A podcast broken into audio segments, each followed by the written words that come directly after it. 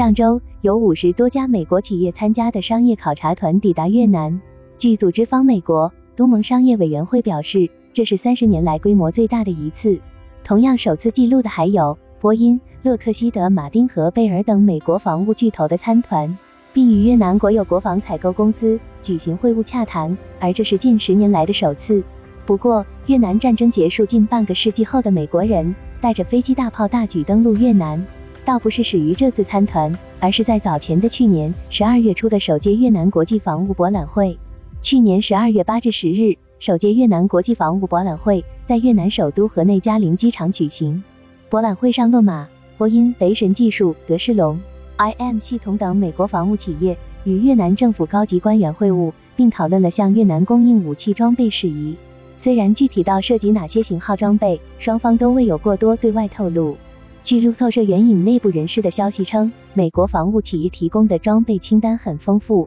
包括直升机、无人机、雷达和其他用于监视空中、海上和空间的设备。同时，参会人士透露称，两方就非致命杀伤武器装备进行了有希望的讨论。虽说此次还只是初步会谈，可能不会达成任何协议，不过分析人士称，这表明了越南方面的态度。标志着越南人民军开始对美国武器持更开放的态度，愿意在国防领域与美国展开更深入的接触。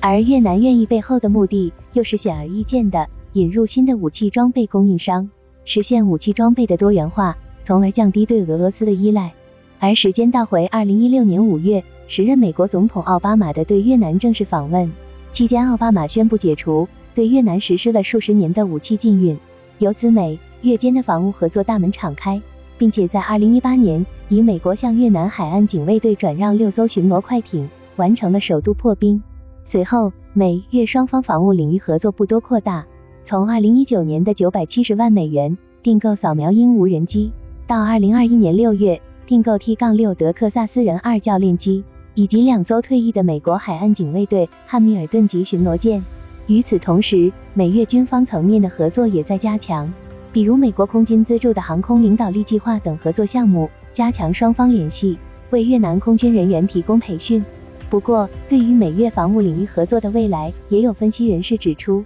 目前越南对于美国展开的军贸合作也有着多方面的顾虑与潜在阻碍。比如，美国方面可能会以越南本国政治为由，阻止武器销售；国际地缘关系也可能会随时波及订单能否如期交付和后续的支持等。以及在装备本身层面上的美式装备的成本相对高昂，美国制造的系统与越南的传统武器能否整合等。不过美越之间近期也是有新片的，比如匿名人士透露的，勒马与越南就一颗新的通信军用卫星进行了磋商。美国驻越南大使马克纳帕尔就表示，美国随时准备讨论越南可能想要获得的任何武器装备。根据斯德哥尔摩国际和平研究所的数据。越南的军费开支增幅在东南亚国家中是最大的。从二零零三年到二零一八年，越南的军费开支增加了近百分之七百，从二零零三年的八点四一亿美元增长到二零一八年的五十五亿美元。二零一零年至二零一六年间，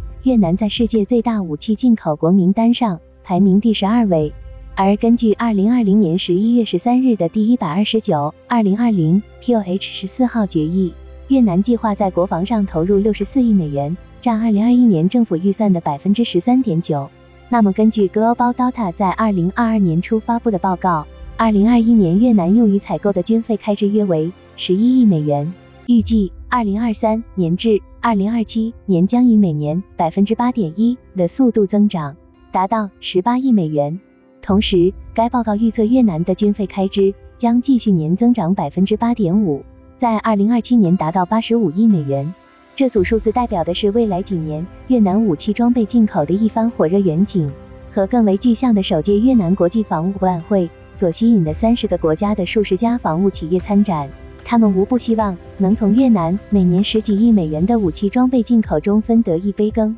以及作为西方防务企业的志在雄口夺食。毕竟，同样是来自斯德哥尔摩国际和平研究所的数据，一九九五年至二零二一年。越南武器进口总额为九十点七亿美元，这其中俄罗斯就占到了七十四亿美元，长期以来都是越南最大的武器进口国。但就像去年早读中，我们对印度、俄罗斯防务合作上的深度观察，在俄乌战争爆发后，西方对俄罗斯的全方位制裁与俄对外军贸订单的一时无法保证按期交付，那么以印度、越南等为代表的俄式装备传统用户国，必然要多考虑武器装备进口的多元化。与此同时，欧美防务企业的敲门，准备挖墙脚。不过，结合过往的越南军贸数据来看，抢滩越南并站稳脚跟的西方国家，首当其冲是以色列。以二零一七至二零二一年的五年数据来看，以色列排在俄罗斯之后，占越南武器装备进口总额的百分之十九。自二零一五年月以两国签署国防谅解备忘录以来，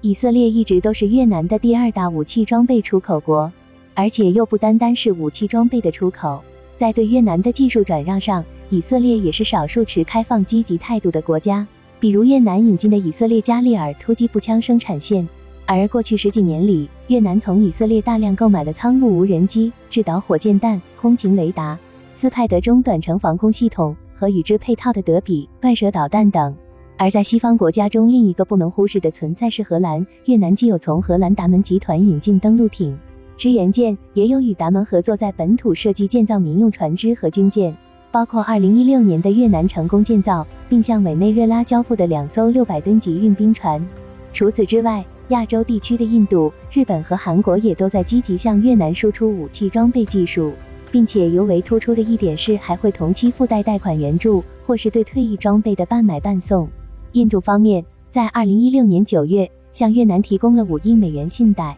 并与越南开展多个防务合作项目，比如为越南升级别加级护卫舰，对越军中苏式装备如 T- 杠五四、五五坦克、米杠八、幺七直升机等做现代化升级。为越南提供苏杠三零战斗机和基洛级潜艇的人员培训训练服务等。日本方面的，则是有一点八四亿美元的地球观测卫星的合同，向越南海岸警卫队供应六艘巡逻船。而这些项目的资金，则是来自同步跟进的来自日本国际协力机构提供的援助和信贷。同样，韩国方面的也是将浦项级护卫舰等退役舰艇转交越南海岸警卫队。